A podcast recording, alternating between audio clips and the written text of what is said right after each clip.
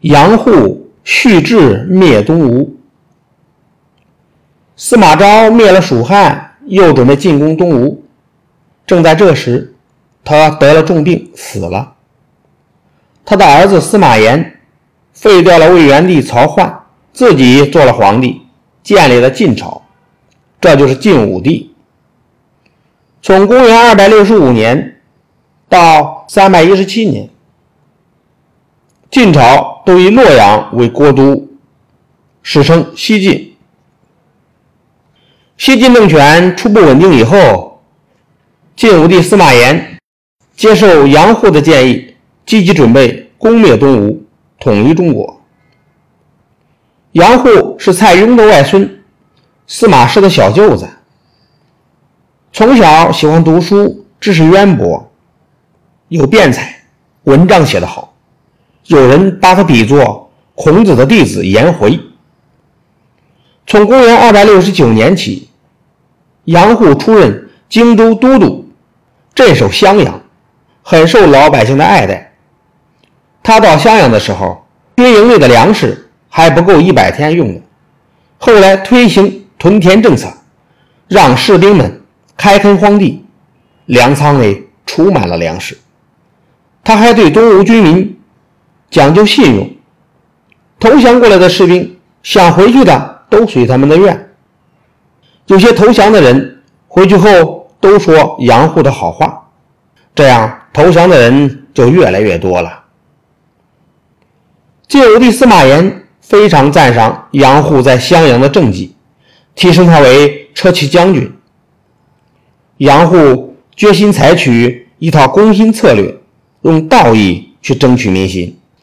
他每回跟东吴交战，一定会按照约定的日子，绝不偷袭，绝不搞埋伏。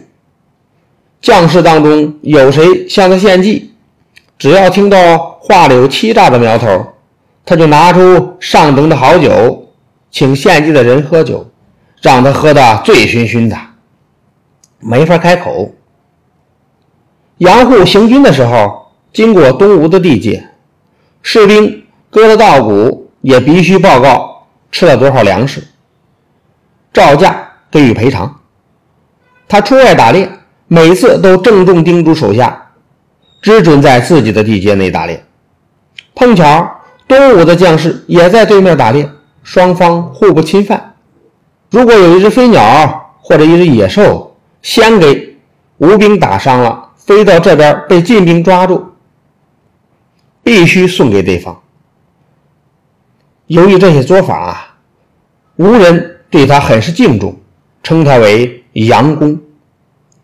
杨护见时机慢慢成熟起来，积极筹备攻伐东吴。公元二百七十六年，杨护上书请示晋武帝征伐东吴。不料这时候，秦州和凉州的少数民族发生了动乱，朝廷大臣都反对出兵东吴，只有杜预和张华赞成。于是，攻伐东吴的建议就被搁置了下来。又过了一年多，杨护病了，他要求回到洛阳去。晋武帝请他坐车进宫，不必叩拜。后来。又让他回家养病，不必上朝。接着就派张华去向杨护请教攻伐东吴的计策。杨虎说：“孙浩暴虐昏庸，今天去征伐一定能够打胜。如果孙浩死了，无人另一个有能耐爱护老百姓的国君，咱们即使有百万大军。”恐怕也打不过长江去啊！过了几天，张华向晋武帝详细的报告了杨护灭吴的策略。晋武帝接受了杨护的建议，拜杜预为平安东将军，统帅荆州所有的军队。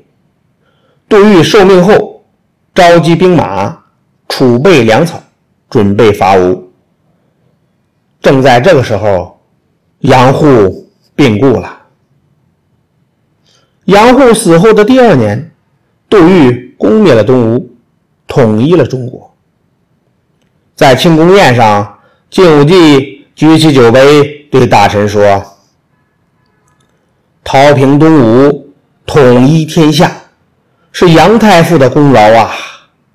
接着，他带领文武大臣到杨户的坟前去祭奠，告慰已经安眠于地下的杨户。